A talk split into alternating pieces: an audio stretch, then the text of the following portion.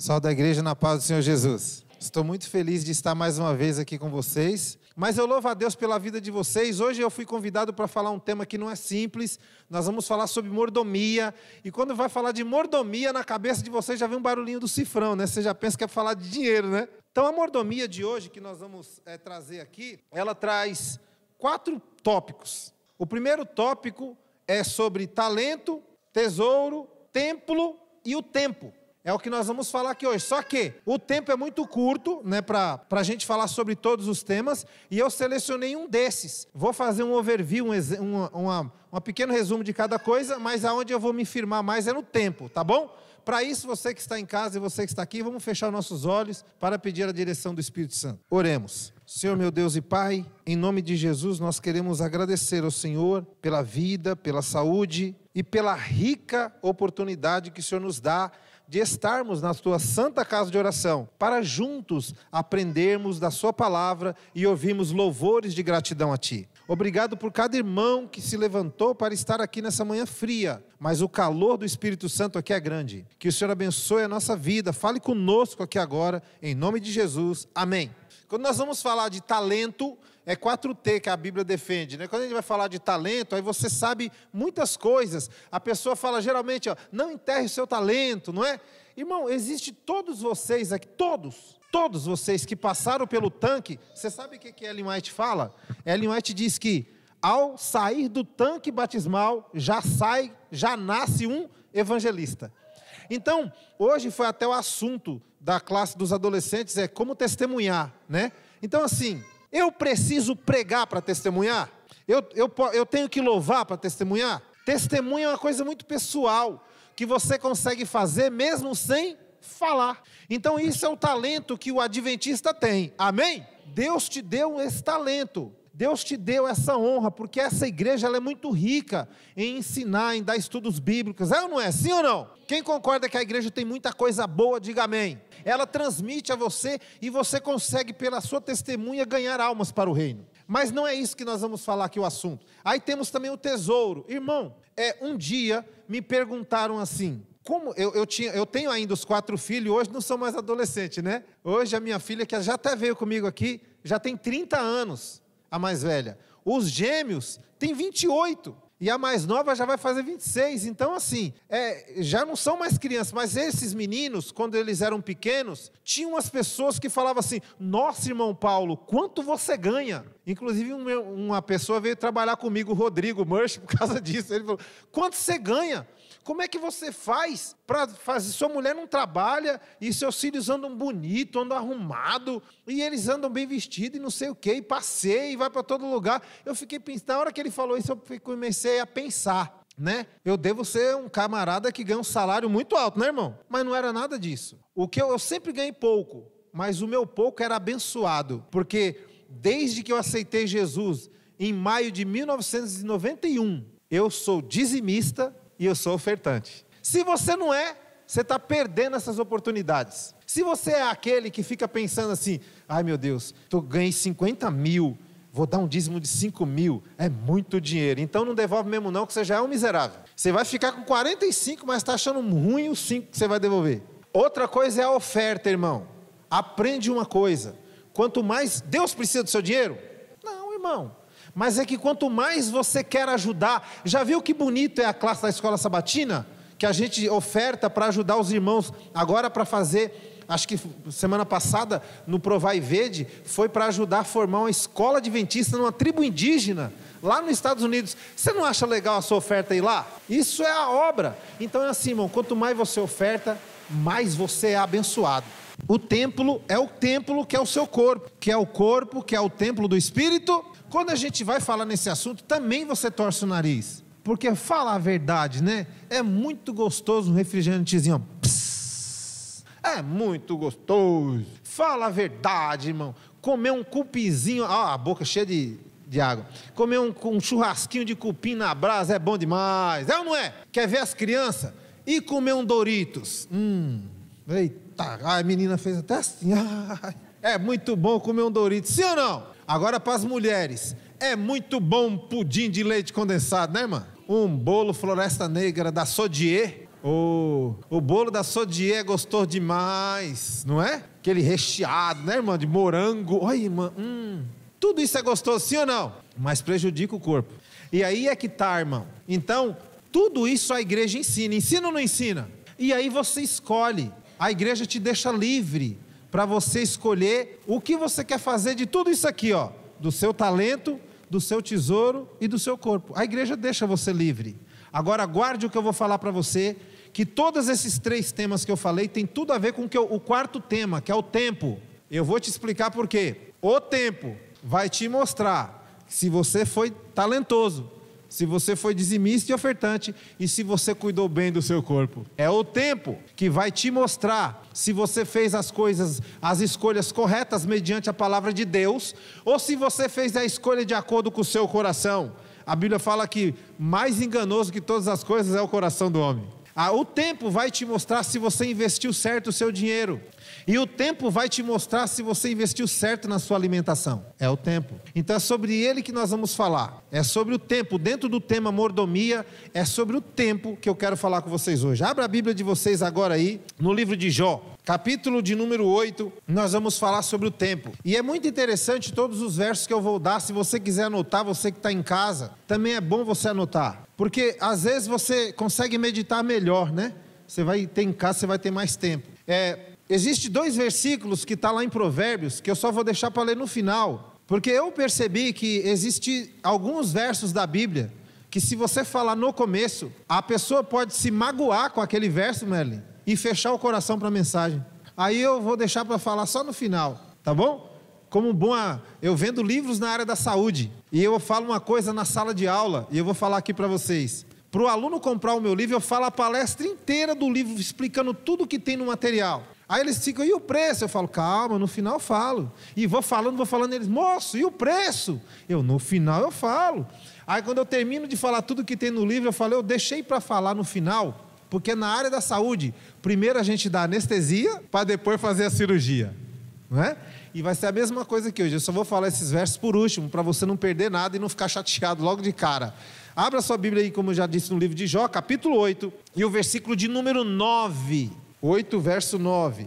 Acharam aí? Diz assim, ó: Porque nós somos de ontem e nada sabemos. Porquanto nossos dias sobre a terra são como há pouco. É pouco, irmão. Então, quando você vai falar, vai anotando esses versos aí, vai guardando tudo na sua mente para você formalizar comigo aqui o que Deus quer falar com você e comigo nessa manhã. E entenda que o nosso tempo ele é curto.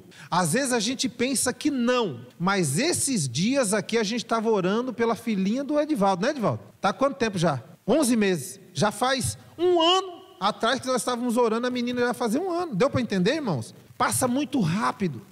E como esse tempo passa rápido, guarde aí, igreja, vocês jovens aí, ó. Você precisa ter inteligência para conduzir o seu tempo. Tá aqui hoje eu trouxe duas testemunhas fiéis e verdadeiras da minha classe de adolescente. Eu proíbo vocês de jogar videogame? Eu proíbo vocês de jogar bola, Tiago? Não, irmão. Eu deixo os adolescentes fazer as coisas de adolescente, mas eu falo para eles que tudo tem um tempo. Dá para você fazer todas as coisas. O dia tem 24 horas. Você tirando as oito que você vai dormir, você vai dividir o resto ali. Só que nossa vida, geralmente, ela se baseia em uma coisa. A gente acorda muito cedo, se dedica muito ao trabalho. Irmão, na verdade, a gente vive uma semi-escravidão.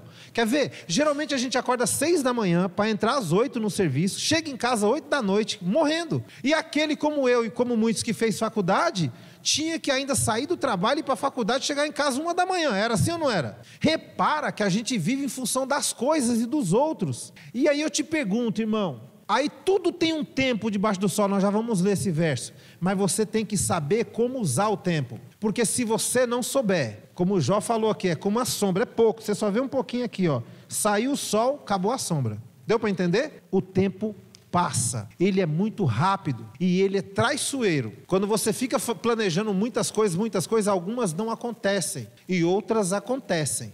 A única coisa que eu falo para você é o seguinte: guarde no teu coração, ó, ó, planeje e morar no céu porque a vitória é certa para a sua vida, amém? Planeje morar no céu. Então vamos aqui a outros versos da Bíblia, Eclesiastes, esse conhecidíssimo, né? Capítulo 3. Esse aqui ele tem oito versos. Nós vamos fazer assim: nós vamos ler os oito. E aí eu vou pedir que alguém da igreja, eu vou ler o verso 1 e alguém da igreja lê os outros. Nós vamos ler no capítulo 3 de Eclesiastes, e o tema é tempo para tudo. E aí não tem como deixar de ler isso, é muito importante. E aí eu leio um verso, outro irmão fica em pé, lê outro verso, tá bom? E outro fica em pé, lê outro verso, para todos participarem. Vamos lá então. Tudo tem o seu tempo determinado, e há tempo para todo o propósito debaixo do céu. Quem pode ler outro verso? Às vezes você em casa não ouvindo porque eu estou com o microfone, mas os irmãos estão lendo um verso de cada vez. Você acompanha comigo aí. Verso número 4 agora. Quem pode ler agora o próximo? É o quinto, né? E o verso de número 6, muito obrigado a todos, viu? E o verso 8 diz assim, ó: tempo de amar e tempo de aborrecer, tempo de guerra e tempo de paz. Como você pode acompanhar na sua Bíblia e você também na sua casa, esse, essa, essa passagem de Eclesiastes é muito importante. E às vezes você lê ela assim, ó, como se fosse uma coisa qualquer e não presta atenção.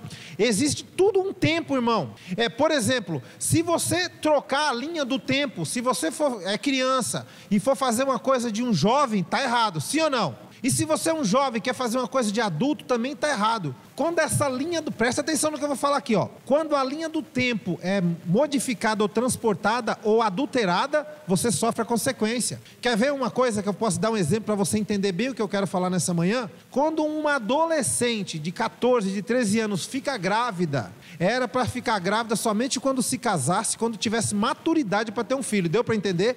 Ela transcende a linha do tempo. Então ela perde a adolescência, ela perde a juventude. Deu para vocês entenderem? Então, por que, que ela perdeu? Porque ela avançou no tempo. Vê como isso é importante. Ela fez uma coisa muito além. Eu vou dar um exemplo para vocês. Quando a criança ela é muito inteligente, existem alguns países que têm escola de gênio. Você já viu algum gênio? Já viu essas crianças que com 10, 9 anos já falam vários idiomas? E aí, com o tempo, os Estados Unidos tinha uma escola só para isso. Hoje eles descobriram que está errado, que mesmo ela sendo geniosa ou talentosa na idade dela, ela tem que passar pela infância. Ela tem que brincar, ela tem que correr, ela tem que cair, ela tem que se machucar. O tempo, irmão, de cada coisa na vida é necessário, irmão. O tempo que a criança é bebê, que a mamãe amamenta essa criança, e é uma coisa extraordinária e espetacular, porque durante meses, tem mãe que amamenta até mais do que meses, a criança nem água bebe, ela só bebe o leite do peito, olha que coisa incrível. E a criança com o leite do peito da mãe, ela ganha peso, tamanho, não é? A criança desenvolve só com o leite, irmão. Então por quê? Porque é o tempo de amamentar. Então Deus falou que aquela época era a época dela amamentar. Porque quando ela faz 5, 6 anos, o leite materno não tem mais essa, essa força. Porque não é mais o tempo do leite materno. Deu para vocês entenderem. Então tudo tem o seu tempo, tudo tem um tempo determinado. O tempo ele gerencia a sua vida inteira e você às vezes não percebe. E aí, quem aqui tem a minha idade, eu já tenho 53, e já falou assim: ah, naquele tempo. Já falou essa frase alguma vez? Ah, naquele tempo. Sempre a gente acha que aquele tempo era melhor do que o tempo atual. É interessante isso. Sabe por que isso, irmão? Porque naquele tempo nós não tínhamos as responsabilidades e os aprendizados que o tempo nos deu ao longo da vida. Então a gente conseguia se divertir com mais facilidade. Então por isso que as coisas quando você é mais jovem, você acha que é melhor quando você fica mais, quando você fica mais velho, você acha que as coisas quando você era mais jovem eram melhores, porque você não tinha o tempo de vida que você tem, as responsabilidades que você foi adquirindo. Olha que interessante isso. Então guarde isso. O tempo é algo muito importante na vida do cristão. E ele precisa aprender a administrar o tempo dele. E não é Deus quem dá, quem vai te ensinar a administrar, é você mesmo. Você quer ver uma coisa? Frio. Como é que você toma banho? Como é que é o chuveiro? Parece plástico pingando. Aquelas gotinhas, porque você quer o banho muito quente, não é? E quanto tempo você quer ficar naquele banho quentinho? Ah, se você tomar um banho de meia hora todo dia, com chuveiro na velocidade, na, na temperatura 9, como chega a sua conta? Porque é muito tempo. Você sabia de uma coisa que eu aprendi com o eletricista? Ó, quando você for tomar banho, você toma um banho, no máximo ele deve demorar 7 minutos. No frio é mais. Mulher que vai lavar os cabelos faz assim, Meli, seu cabelo, Meli. Aí, ó. No frio era boa a mulher lavar o cabelo em que água? Mas a mulher quer lavar onde? E aí passa shampoo, creme rinse A, B, C, H, D com a vitamina Z, off, J. Aí transcende o creme para a raiz capilar e passa a junção de babosa no barro que não. E fica lá. que, que você deve aprender você em casa? Toma um banho de sete minutos, dá um tempo de uns cinco para o próximo tomar banho. Porque quanto mais quente fica a fiação, mais o relógio gira. Toma um banho, espera dar uma esfriada lá. Porque o fio, faz um teste, o fio esquenta, o disjuntor esquenta. Então, se você tomar um banho, dá um tempinho, ou seja, de novo o tempo. O tempo vai fazer você economizar dinheiro na conta de luz. Você quer ver como o tempo também ajuda? Quem lembra daquela época que no Brasil nós tínhamos o horário verão? Por que, que o governo usava aquilo? Diziam que porque quando todo mundo ao mesmo tempo usava a energia, dava um pico. E a energia você usava mais. De novo.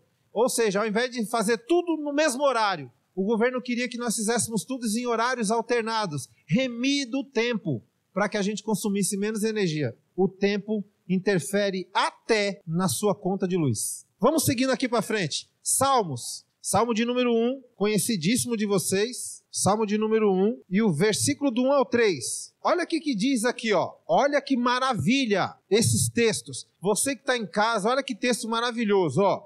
Diz assim, ó: Bem-aventurado o homem. Quando eu falo homem aqui é o ser humano, o homem ou a mulher. Bem-aventurado o homem que não anda no conselho dos ímpios, nem se detém no caminho dos pecadores, nem se assenta na roda dos escarnecedores. Antes, o seu prazer está na e na sua lei medita dia e noite. Agora, olha o que vai acontecer se você fizer isso. Olha o versículo 3. Ele é como uma árvore plantada junto à corrente de águas, e que no devido tempo, no devido tempo, dá o seu fruto, e cuja folhagem não murcha, e tudo quanto ele faz será bem sucedido. Viu? Então, se você lê a Bíblia e se você confia no Senhor, guarda, ei, ó, no tempo certo você dará frutos. Deu para entender ou não? Tudo tem um tempo, irmão. Quando eu vim parar na igreja adventista, eu não entendia como é que os irmãos citavam tantos textos de Ellen White e eu não sabia nem quem era direito. E aí eu fui lendo e o tempo foi me ajudando. Deu para entender? Não dá para ser na hora. Não é assim, irmão, tudo na hora. Ó, oh, vou falar uma coisa para vocês interessante, que nem estava aqui no cronograma, mas vou falar. Eu tenho até meio-dia só, então não vou falar não. Falo, mano. Olha só, Davi, quando foi chamado rei, quantos anos ele tinha, você sabe? Novinho, irmão. Existem alguns estudos que dizem que Davi tinha 15 para 16 anos.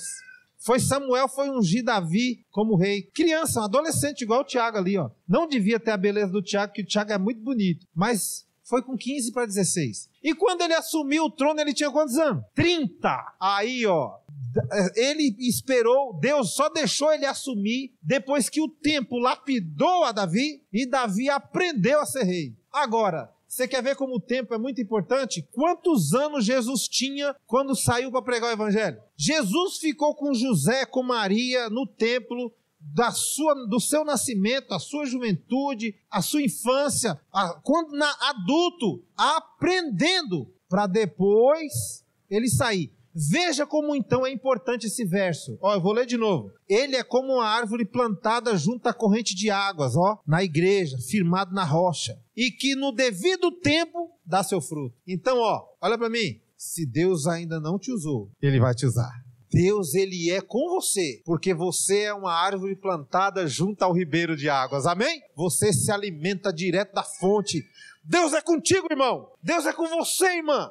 Deus sempre te amou do jeito que você é. Mas tudo tem um tempo. Ó, oh, todo mundo. A, a, profetisa diz que todo mundo que nasce do tanque nasce um, um evangelista. Mas é todo mundo pregador? E uma coisa que eu mais admiro na vida é cantar. Se eu pudesse, eu cantava. Mas a minha voz é fanhosa e de taquara rachada. Então, mesmo que eu force, eu, eu sei que eu não, tenho, não vou conseguir. Quando eu era de outro ministério, eu falei, eu vou aprender a tocar guitarra e contrabaixo de todo jeito. Comprei uma guitarra e um contrabaixo. Chamei o Herbert, que é um dos melhores músicos que tem, que ele foi músico até da Central lá e era meu amigo de infância. E aí a minha aula era de segunda-feira, toda segunda-feira, das 11 à meia-noite. Dá para aprender alguma coisa? Ele falava assim para mim: Ó, oh, Paulo, oh, irmão, como é que eu vou te ensinar uma hora por semana, das 11 à meia-noite? Eu falei, mas é eu não tenho mais tempo. Ele falou assim: Ó, que eu falei, eu não tenho mais? Ele falou: então, se você não tem tempo para isso, então faz outra coisa. Continua pregando que é melhor para você. Deu para vocês entenderem? Então, passado um tempo, eu ainda insisti com a guitarra e com o contrabaixo. E depois eu vendi. então, existem algumas coisas que não é para nós. Então, não pense você que todo mundo vai tocar flauta, que todo mundo vai saber mexer no som. Esse menino mexe muito no som, é bom nisso. Então, são talentos que Deus vai distribuindo. Não, não faça essas comparações.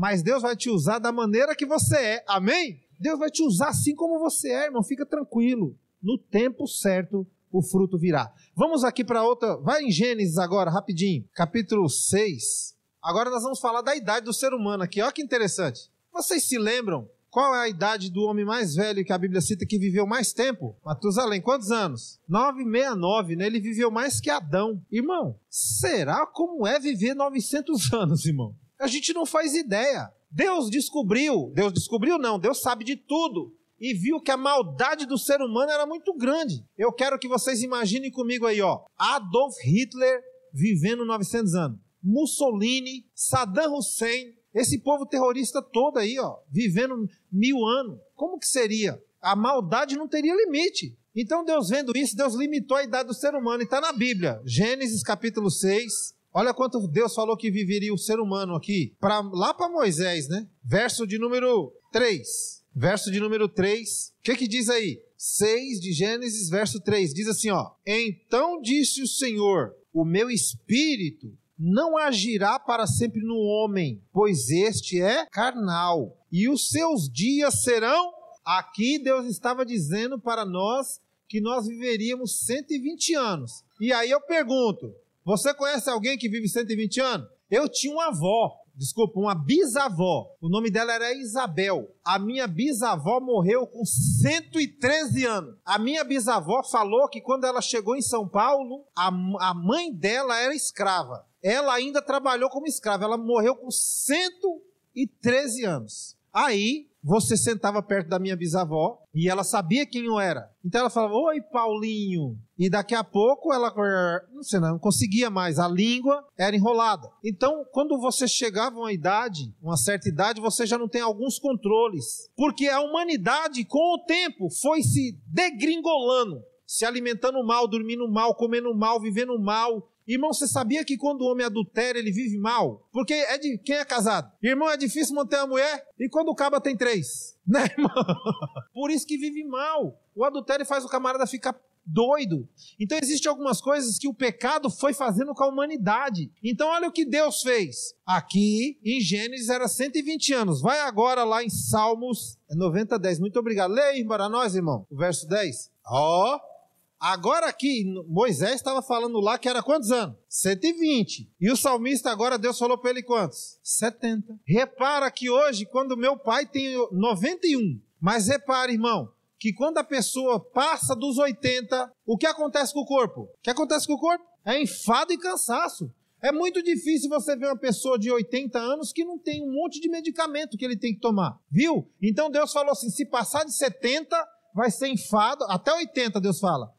E se passar disso é enfado e cansaço, porque o corpo vai deteriorando. O que que deteriorou o corpo, mano? O tempo. E por que o corpo foi deteriorado, irmão? Porque ninguém cuida do corpo como deveria cuidar. E quando cuida, vai ser igual a nossa cidade lá em Nomalina, nos Estados Unidos. Um médico de 100 anos fazendo cirurgia sem tremer a mão. Vocês já viram essa reportagem? Passou no SBT, gente. A cidade de Nomalina, 90% dela é adventista do sétimo dia. E os médicos dessa cidade são estritamente vegetarianos. E eles fazem cirurgia sem tremer a mão, porque essa pessoa cuidou da alimentação desde a mãe. A mãe, o vô eram vegano, vegetariano ou vegano. E aí tudo aquilo foi melhorando. E esse médico consegue fazer uma cirurgia sem tremer a mão. Procura no, no, no YouTube é, cristãos que vivem muito tempo na cidade de Nomalina. Você vai ver o SBT fazendo a reportagem e somos nós, os irmãos adventistas. Então, se, quanto mais você cuida do seu corpo, mais aqui Davi, nos Salmos, no salmista já coloca que o povo já estava deteriorando o corpo. Irmão, uma coisa que o povo sempre gostou de fazer foi, ó, cajibrina. Eita, como o povo gosta de beber. Quando eu não era da igreja, eu estava nas suas armadas. E todos os anos depois que eu saí das suas armadas, eu tinha que todo ano ir lá carimbar reservista. Não sei se você já.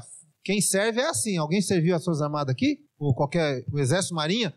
Então todo ano eu tinha que ir lá carimbar minha reservista porque eu tinha sido soldado das suas armadas. Até completar cinco anos. E todo ano nós ia, ó.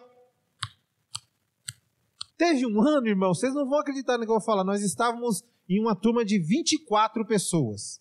Então nós fomos para um bar, acabou todas as cervejas geladas de um bar. Aí nós fomos para o outro, acabou todas as cervejas do outro. E nós fomos pro outro e acabou todas as cervejas do outro. No último bar tinha eu mais uns cinco, o resto já tinha ficado pelo caminho. 124 cervejas nós bebemos aquele dia. Não, irmão, cada um não cabe, né? 124 cervejas dividido por esses homens. E fomos bebendo. Bebe muito ou não bebe? A bebida acaba com o corpo, sim ou não? Você sabia que o álcool faz com que você tenha um problema? É, água faz o que com o seu corpo? Hidrata. E o álcool desidrata. Olha que interessante, a pessoa pode morrer, por isso que morre de cirrose, porque falta água no bebum. Ele bebe e o álcool acaba com a água do corpo dele. Olha que interessante. Então o ser humano, desde essa época aqui, já bebia muito. E ele bebia e comia errado. Irmão, as coisas naturais faz mal para alguém? Às vezes alguém pode ser alérgico ao. Eu conheci uma pessoa que era alérgica a feijão. Mas você sabe por que ele era alérgico a feijão? Porque vô, bisavô fez alguma coisa errada no corpo. Deu para vocês entenderem? Porque o alimento natural não era para fazer mal para ninguém. E tem gente que é alérgico a leite. E eu não bebo leite há muitos anos. Há muito. Eu não bebo, não porque eu sou alérgico, porque eu acho que não é bom. E aí não é o tempo aqui de falar isso. É o tempo aqui de falar outra coisa. Então, se você consumir, ó, vou te dar um exemplo vivo da minha igreja. Irmã Alvenice. A irmã Alvenice é diretora de mordomia da minha igreja. O dia que ela ouviu o irmão Manuel pregando sobre o leite, ele já pregou aqui? Já, né? Ela acatou o que ele falou. A irmã teve, teve renite e sinusite a vida inteira. Ela é, é, formada em contabilidade, a irmã Alvenice. E quando ela acatou o que o irmão falou, três meses depois, ela não sentiu mais nada e não sentiu mais nada até hoje de sinusite e renite porque ela tirou o leite. E tirou todos os laticínios. Mas isso é um estudo que já foi dado aqui. Deu para entender? A gente. Quem não gosta da mussarelazinha derretida na sanduicheira? Hum. Esse negócio de pão integral 7 gramas é muito ruim. Quem não gosta do pãozinho francês? Hum. Vai, miserável. Continua. É o tempo, irmão, que você não sabe o que vai acontecer. É só quando você estiver lá na frente. Ó, oh, o queijo, o leite produz colesterol. Olha que engraçado. Mas, irmão, só um copinho por dia, mas é só um copinho durante 50 anos. É só uma fatiazinha de queijo, mas é uma fatia todo dia durante 50 anos. Deu para entender? Eu sei que quando eu, eu vou falar de alimentos, irmão olha para mim com a cara de raiva. Desculpa, irmão, vou falar sobre só o tempo. Vamos aqui. Agora, irmãos, finalizando. É, vamos correr para finalizar. Coríntios, senão não vai dar não. Segundo Coríntios, você que está em casa, que entrou agora no YouTube, nós estamos falando sobre o tempo. O tempo que Deus te dá para você fazer coisas boas. E às vezes você não faz as coisas boas. Irmão, você sabia que dormir é ótimo? Mas quanto tempo a gente tem que dormir? Vamos lá. Se você mentir, você que está em casa, você que está aqui na igreja, vai cair um raio do céu, vai te consumir vivo. Amo. Quem gosta de dormir, levanta a mão. Quem gosta de dormir no frio, levanta a mão. Quem no domingo, se não tiver clube, não tiver nada, vai dormir umas 10, 11 horas e vai acordar depois do meio-dia, levanta a mão. Quem vai acordar 11? Quem vai acordar 10, mas vai acordar amarrado? Se eu te perguntar, não passou de 8 horas de sono? Eu vou te dar um segredo que eu aprendi com o tempo. Quando o seu corpo dorme 8 horas, ele já está recuperado. Se você ficar mais 8 horas, você vai cansar o seu corpo. E você vai ficar com sono. E você vai ficar preguiçoso. E seu organismo vai ver que você não gastou energia porque você está, o sono engorda. Quanto mais você dorme, mais você fica. Ó, que bom para fazer regime. Então, irmão, porque você está dormindo. E geralmente, ó, falando sério aqui, ó, você acorda no domingo que não tem nada para fazer. Quem não tem filho pequeno, não tem, mas quem tem filho pequeno é descubra a vida selvagem. acorda, dorme até 10, 11, vai lá na geladeira, tem nada para comer, a geladeira cheia de coisa. Aí ele vai, faz um lanche outro, come, volta para cama. Mãe, o almoço está pronto! Duas horas acorda, come, volta para cama. Irmão, você está estragando tudo na sua vida. Seu corpo, sua mente, sua vista, seus ouvidos e a sua musculatura que está definhando. Não pode dormir mais que oito horas. Não precisa dormir mais que oito horas. Quem coloca isso na nossa cabeça é o nosso corpo doente e frágil, fragilizado pelo pecado e pelas astutas ciladas do inimigo. E aí quem você nunca falou assim, eu adoro dormir. Quem já falou isso aí alguma vez? Entendeu? Porque dormir te dá muito prazer. Repara que é só oito horas, não precisa mais. Vamos seguir aqui. 2 Coríntios, capítulo 6. Agora vamos finalizando aqui, porque o menino do som vai desligar o meu microfone, não é isso, irmão? Capítulo 6, verso 2. O que, que o cristão deve fazer com tudo que Deus lhe deu? Com o aprendizado maravilhoso que você tem aqui na igreja. Os irmãos têm classe da escola sabatina, os irmãos têm JA, os irmãos têm vigília, os irmãos têm a Bíblia, os irmãos têm a Novo Tempo, os irmãos têm muita coisa boa. Então, com tudo isso que você aprendeu, a missão nossa é de pregar o Evangelho a todo mundo em nossa geração seja falando, seja tocando, seja cantando, seja com testemunho, mas a finalidade dessa igreja é ganhar todos para Jesus. Segundo Coríntios, capítulo 6, versículo 2, diz assim, ó, olha que lindo esse verso. Porque ele diz, acharam aí? Porque ele diz: "Eu te ouvi no tempo da oportunidade e te socorri no dia da salvação. Eis agora o tempo sobremodo oportuno. Eis agora o dia da salvação. Amém? Foi no tempo certo que Jesus veio. Foi no tempo certo que Jesus pregou. Foi no tempo certo que ele foi crucificado e com seus braços abertos ele diz: Está consumado. Ele fez isso porque era o tempo certo de salvar a humanidade. Hoje, irmãos, estudando isso, eu vejo que existe uma coisa muito interessante, Edivaldo. Se Jesus viesse hoje, aonde ele apareceria? Se fosse nos Estados Unidos, ele seria capitalista. Se Jesus aparecesse na China, ele seria comunista. Mas se Jesus aparecesse na janela 1040, esse Jesus é muçulmano.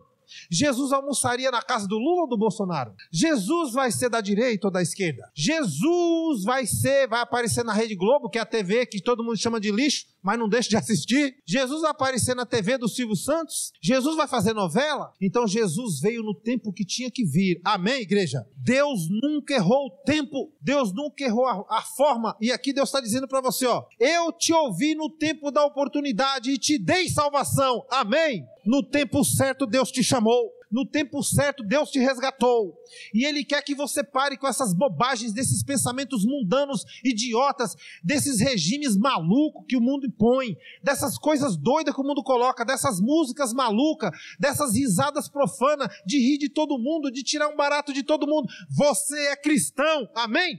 Você é adventista, você foi trazido para essa igreja para pregar o evangelho a todo mundo em nossa geração. Você é a voz do terceiro anjo, igreja. Aonde que eu posso ficar fazendo o que irmão fez? Semana passada eu preguei na minha igreja. E foi bem um dia depois que o, aquele homem Lázaro havia sido morto. E Lázaro foi morto com 32 tiros. Agora, olhe o que eu ouvi, você que está em casa. Olha o que eu ouvi de um monte de irmão. Ah, Irmão, hein? Não tô falando de ímpio, não. Se eu tivesse lá, eu dava um tiro bem na cabeça dele que é para ter certeza que aquele miserável não ia viver mais. Teve irmão que falou, eu falei, rapaz, eu vi só uma foto, eu não gosto nem de ver isso, irmão. Que arrastaram ele igual um porco, não foi um bicho? A irmã falou, mas e o que ele fez, irmão Paulo, com as outras pessoas? Oh, olha para mim, você que está em casa, muita gente está me ouvindo, e você aí, ó. Se você desejou matar Lázaro, você era assassino como ele era.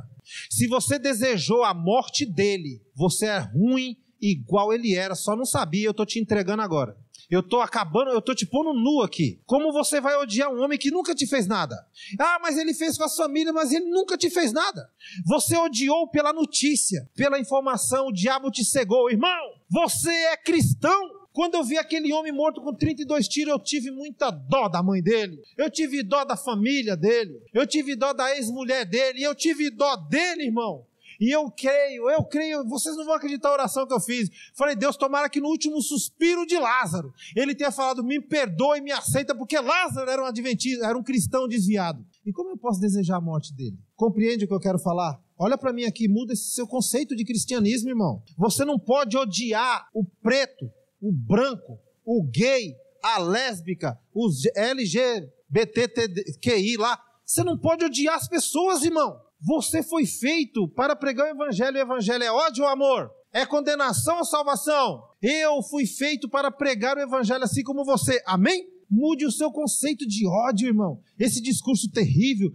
Teve uns irmãos que são muito de esquerda. Irmão Paulo, esse presidente, que era, nem vou falar. E que até, que até, que até que eu falei, verdade, irmão. Verdade, é. Irmão, o que, que você deseja? Eu falo, eu desejo que Deus salve ele, a família, os filhos e que ele faça um bom governo. Eu tô certo ou tô errado no que eu falei? Mas aí o irmão continua, mas ele é homofóbico, e pá, pá, pá, pá.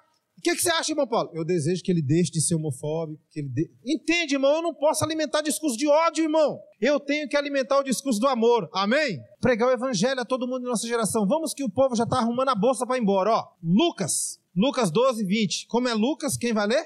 Quem vai ler?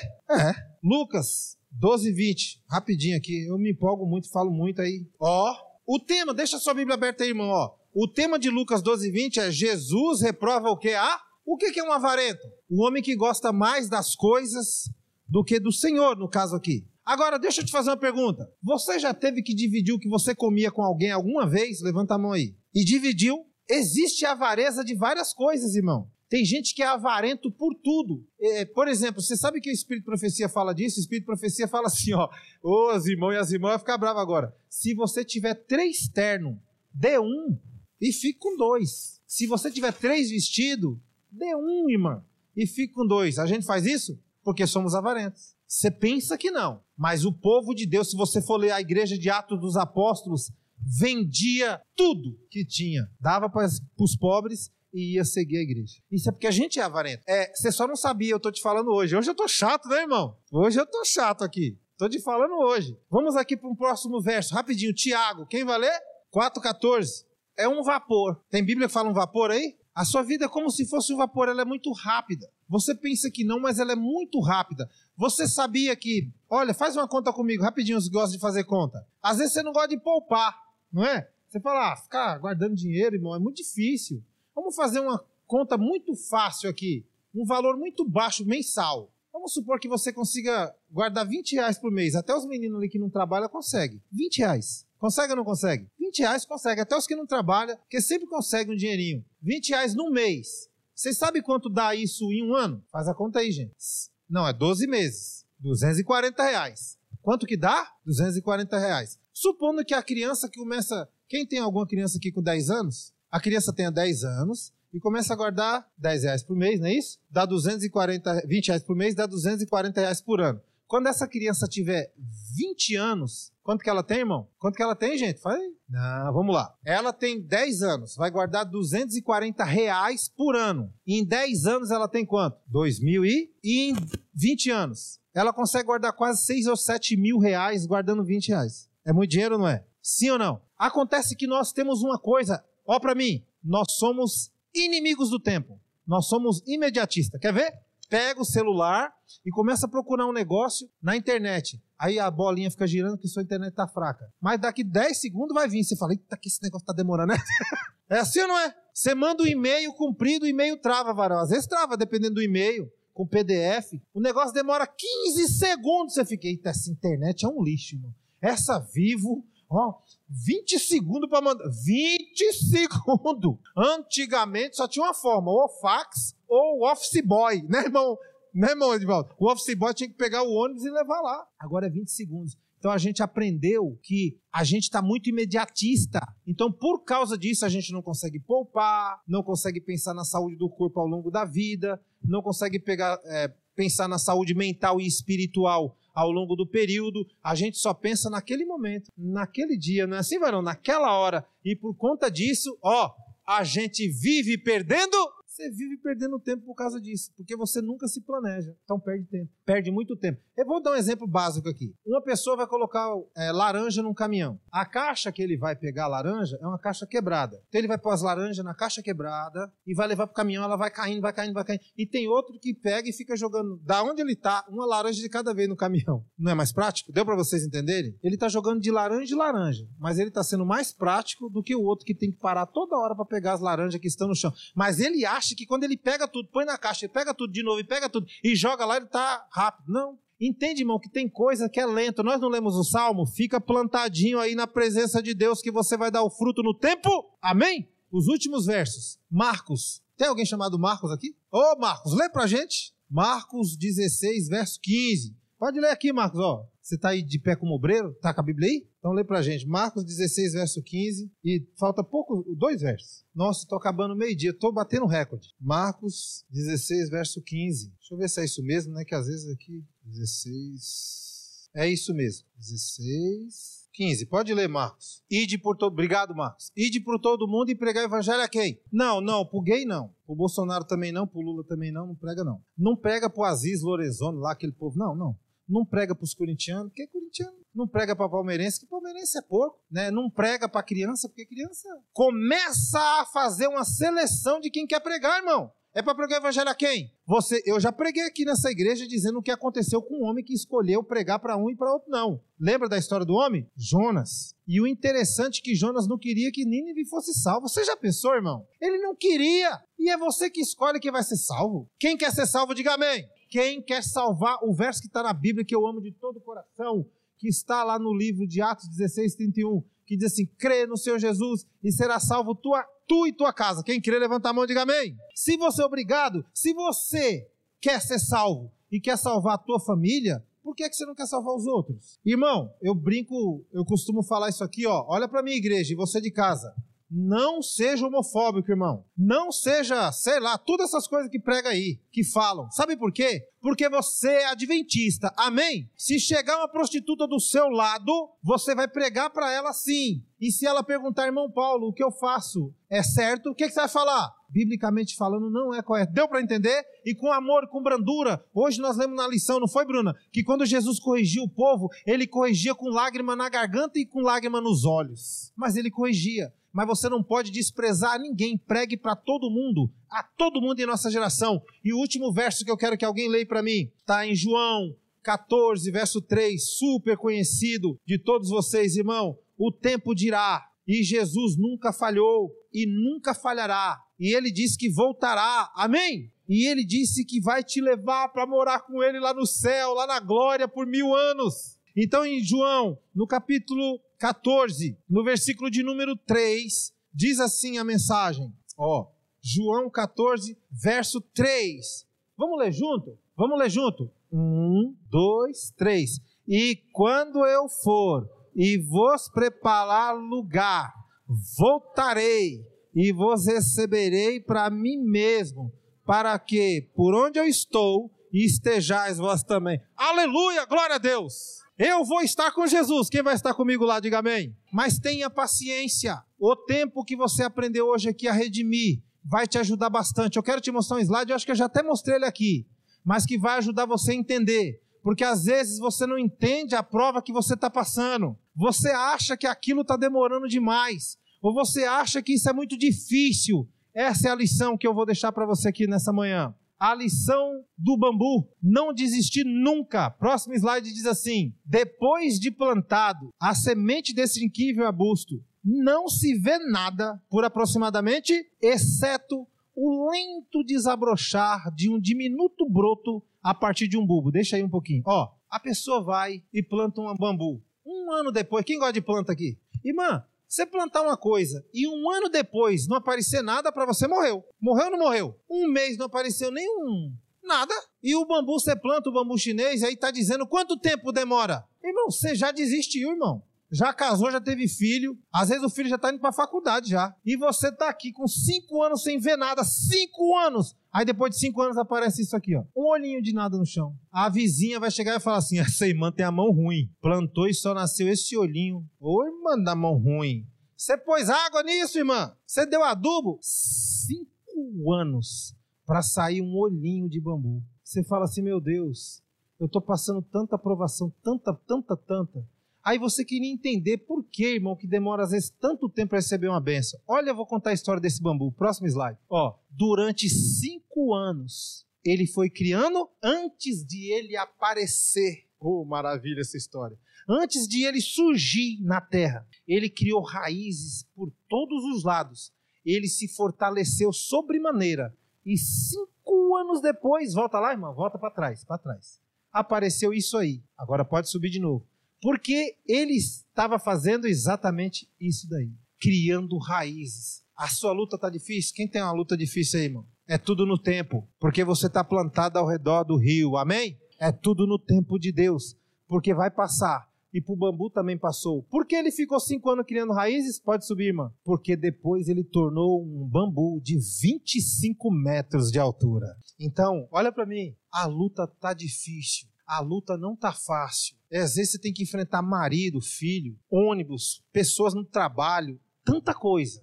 E parece que a sua bênção não está vindo. Deus está te dando raízes. Deus está te dando alicerce, louvado seja Deus. Porque o que Deus tem preparado para você, olho humano não viu e nem ouvido viu o que Deus tem preparado para aqueles que o amam. E esse Jesus está dizendo que você será salvo. Você vai morar no céu. E eu quero que você, com o coração voltado para Deus, entenda que tudo tem um tempo debaixo do sol. Não murmura, não reclame. Louve a Deus na beleza da sua santidade. E fique tranquilo, porque a vitória virá em nome de Jesus. Eu quero que você fique de pé. Nós vamos cantar uma música conhecida de todos vocês. E eu quero que, se você sabe cantar essa música, é do CD Adoradores, Verei Jesus. Se você sabe cantar, feche os teus olhos. Mas se você não sabe, pode cantar aqui. Mas cante ela como se fosse talvez o último louvor que você fosse fazer. Sabe por quê? Eu acabei de ler com vocês aqui na Bíblia, porque ele prometeu que ia voltar, amém? E tem o tempo certo dele voltar, você não sabe qual é, mas ele disse que iria voltar, amém? E ele vai voltar nas nuvens. E quando ele voltar nas nuvens de glória, ele vem, te pega, te leva e com ele você viverá mil anos de glória no céu, aleluia. E esse dia você vai ver que o sofrimento todo vai se findar. Vamos cantar Verei Jesus, mas cante com seu coração aberto, com a sua mente aberta. Irmão, creia, ó, não fique só pensando nas coisas. Aproveite o momento que você está aqui de adoração a Deus. Vamos louvar.